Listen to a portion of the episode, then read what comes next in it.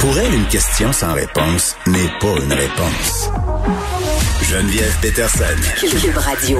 C'est l'heure de parler avec Nicole Gibaud. Salut Nicole. Bonjour Geneviève. Écoute, j'avais envie de, te faire réagir sur la chronique de Mario Dumont ce matin dans le journal euh, de Montréal que je trouve vraiment fort intéressante. Il fait appel à l'article 18 sur la loi de l'assurance maladie et ça, en fait, l'article 18, ça permet à la régie de l'assurance maladie de réclamer à une tierce personne le remboursement des frais de santé encourus pour un patient et dans quelles circonstances on, on fait appel à cet article-là? C'est lorsque les soins fournis à ce patient découlent d'une faute de cette tierce personne. Et là, tu, tu me vois, tu me vois m'en venir. Euh, Nicole, dans le fond, ce que Mario Dumont dit, c'est pour les gens irresponsables qui prennent des risques par rapport à la COVID-19, qui font fi des consignes sanitaires, est-ce que la perspective de se faire charger, en fait, leurs frais de santé si jamais ils venaient à contracter la maladie, ça pourrait être une avenue assez dissuasive pour justement les enjoindre à suivre les consignes de santé publique. On l'a aussi euh, un peu le même principe quand tu prends une assurance voyage, là, Nicole, tu le sais tu t'en vas, euh, tu es assuré, mais si tu as des comportements à risque, tu mettons, si tu fais du bungee ou si tu fais toutes sortes d'affaires où tu peux mettre ta vie en péril, ben ton assurance, s'il arrive quelque chose, ça se peut qu'elle te dise Ah, écoute, hein, tu t'es un peu t'as un peu joué avec le feu, fait que moi je paye pas. Donc c'est un peu le même principe. Euh, comment ça s'appliquerait et est-ce que ça s'appliquerait? Moi, c'est la question que j'ai envie de te poser. Est-ce que ça serait jouable? Ben, regarde, euh, Geneviève, d'entrée de jeu, je suis pas une spécialiste sur la loi de l'assurance maladie, mais en droit, je trouve ça extrêmement euh, intéressant d'avoir posé cette question-là, que Mario Dumont ait posé cette question-là, puis qu'il ait fait un papier là-dessus aujourd'hui. Euh, je t'avoue que j'ai fait ah ben gardons ça. Euh, maintenant, on l'a, tu as soulevé certains, certaines réflexions sur ça s'applique l'assurance voyage, etc. Mais dans notre assurance, assurance maison ou peu importe tous les, tous les jours là, on a cette clause. Puis là, on va l'expliquer rapidement. C'est pas difficile à comprendre. La subrogation, c'est-à-dire que quand euh, l'assureur, euh, c'est contractuel notre affaire, puis quand quand il nous paye, il nous donne bon euh, 10 000 pièces pour un dommage qu'on a eu, mm. puis ils se rendent compte eux autres d'après leur vérification que c'est la faute de quelqu'un d'autre. Alors dès qu'on sollicite un contrat d'assurance, on, on, on accepte qu'ils sont subrogés dans nos droits, c'est-à-dire qu'ils nous remplacent, ils sont pas obligés de venir cogner à la porte chez nous puis demander est-ce que ça vous dérangerait de venir à la cour puis etc. Puis ça se peut qu'il y ait besoin de notre témoignage. Pas ça, je veux dire, mais c'est que en le sens que c'est un automatisme. Ils vont, ils ont le droit, parce que autres qui ont payé le 10 000 là, à, la personne qui l'a réclamé, mm-hmm. ils vont aller contre la personne qui a causé la faute, là, la personne responsable. Donc ici, ce que je comprends de, de, de certains articles-là, c'est dans le même sens. C'est que les gens qui, d'une façon euh, peut-être irresponsable ou volontaire ou enfin s'en viendrait on parle des tiers là. Il faut le prouver ça. Il faut le prouver que c'était volontaire. Moi c'est là où je pense que ça va être compliqué. Ben, c'est parce que, regarde, je veux pas revenir puis frapper puis puis puis je voyais un article qu'on veut pas qu'il passe pour des martyrs, etc. Mais je, veux dire, quand on sait dans quelle situation on se trouve, qu'on veuille pas l'accepter, c'est une chose. Qu'on y croit pas, c'est une chose. Qu'on qu'on qu'on qu'on écrive sur les médias sociaux, c'est une chose. Qu'on se ramasse dix mille dans une rue pas de distanciation, pas de masque, euh, c'est encore une chose. Mais si en s'en allant dans un autre endroit, par exemple, euh, on a on, on, on, a propagé une certaine à quelqu'un, hmm. même si on y croit pas là, garde, ça peut arriver.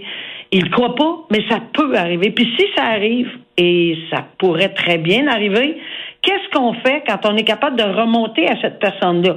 C'est sûr que ce que je vais appeler la chaîne de possession du virus, là, parce que je suis habituée dans ce genre de domaine-là, là, mais le virus en question, c'est parti du point A, s'en aller au point B.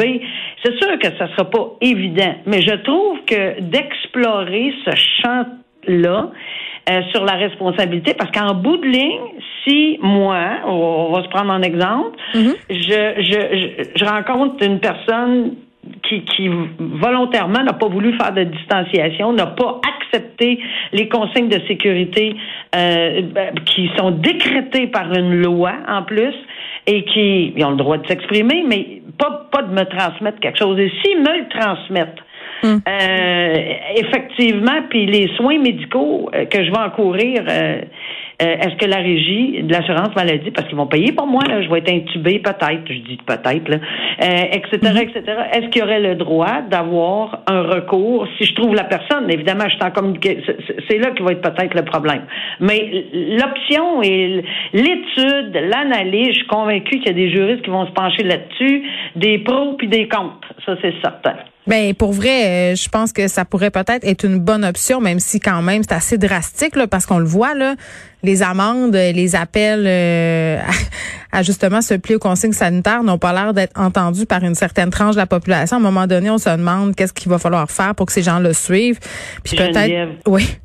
Geneviève, ils ont, honnêtement, là, on, on, on, a, je pense que le gouvernement, qu'on soit pour ou contre le gouvernement, qu'on soit toutes les couleurs du monde, on fait pas de politique là, mais je pense qu'on est allé euh, vraiment lentement, petite dose, puis en expliquant de l'explication en explication, en, en, après ça, après ça, plus coercitif, après ça, le bon père de famille qui retourne à la télévision, puis après ça, euh, on est allé, on y croit pas, ben ça c'est en bloc. On y croit pas. Mais en bout de ligne, là, les cas augmentent, on y croit pas. Ben non, ben c'est ça. Allez dire ça aux familles euh, et de, de, des personnes qui ont perdu des proches euh, de la COVID, là, puis qui a, qui a un, un, coroner. Ça veut dire que le coroner, t'organisé avec la police, t'organisé avec le gouvernement, t'organisé avec tout le monde mm. pour sortir un dossier de COVID pour essayer de convaincre que ça n'a aucun sens. Alors, dans ce temps-là, je pense que la population, on entend les commentaires de la population, sont exaspérés à un moment donné de dire, ben regarde, là, on est rendu, puis ça augmente, puis ça augmente. On veut pas être confiné comme au mois de mars ou au mois d'avril. Bon, Hier, on se parlait euh, des fraudeurs amoureux.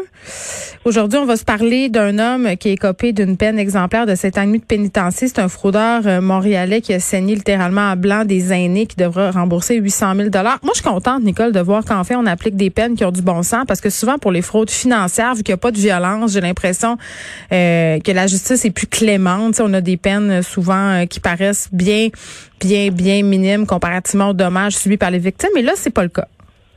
Non, puis je te dirais, Geneviève, que depuis qu'on a commencé à se parler au mois d'août, là, euh, on a plusieurs fois ce genre de discussion, puis dire, et, et je t'entends dire, je suis contente que la justice, puis moi je suis bien contente que la justice, et que, et puis on, on l'a relaté là, dans des, des papiers dans le journal de Montréal, mm-hmm. euh, que des juges euh, deviennent de plus en plus sévères. Et ça va arriver encore là, qu'on va se, qu'on va dire que c'est des peines clémentes, parce que c'est pas toujours des peines clémentes. Il y a des, des fois, tu l'expliques, c'est ça, tu l'expliques bien. Là. Parfois c'est des suggestions communes, parfois on n'a pas le choix pour des raisons euh, de droit. Là. C'est pas pour le fun. exactement. ça va arriver encore. On va encore dire que c'est des bonbons. On va encore dire, mais on va essayer de l'expliquer euh, au quotidien ensemble s'il faut. Mais de plus en plus, depuis, comme je dis, depuis quelques semaines, là, euh, et, et, je salue, ben garde, c'est clair, là, le juge est allé direct, direct toucher la non seulement le droit parce qu'il a appliqué le droit. Il faut jamais oublier que c'est pas une sentence de vengeance. Là, je pense que c'est pas ça. Là, il a appliqué le droit, puis il a appliqué un message. Il a communiqué le message du droit. Et ça, comme juge, moi, je peux le faire parce que je, je maintenant mais je ne pouvais pas le faire. Et lui non plus peut pas aller s'expliquer dans les médias. Alors, mais il le fait par sa décision, il le fait par ses propos, et il le fait par des phrases qui qui sont euh, pesantes au niveau de sens. Et ici, pour ce fraudeur-là, là, euh, je pense que ça a été assez clair, merci, de l'entendre dire que c'est inacceptable, saigner à blanc ses victimes, euh, c'est des termes que tout le monde comprend. C'est pas du latin, c'est pas du, c'est pas des, des, décisions juridiques en latin là, qui, qui, mm. avec lesquelles il s'est exprimé. C'est du gros bon sens dans un cadre juridique. Alors, il a évidemment euh, pesé fort sur le crayon de la, de la, sentence et on comprend pourquoi dans les circonstances ici, quand on lit euh, cette décision-là et on dit, garde, là, ça n'a aucun bon sens et il avait l'opportunité légalement de le faire. Est-ce que ça veut dire que sa décision ne sera pas portée en appel? Ils ont toujours le droit d'aller mm. en appel. Est-ce que ça veut dire que la Cour d'appel va être d'accord? Peut-être pas. Mais lui a fait son travail en âme et conscience comme juge avec ce qu'il y avait, les principes, les faits, les facteurs atténuants, les facteurs aggravants, puis en est arrivé à une décision qui est probablement euh, une des grosses peines qu'on a vues en matière de fraude. Très bien, Nicole, on se retrouve demain. Puis ce que je trouve intéressant dans ce cas-là, c'est que le juge a clairement dit qu'il posait ce geste-là, c'est-à-dire de l'obliger à rembourser à 800 000 dollars à ses victimes pour que justement pendant qu'il est en prison, euh, sa famille, ses proches ne puissent pas continuer à profiter des fruits de son crime, tu sais, euh, parce que souvent c'est le cas.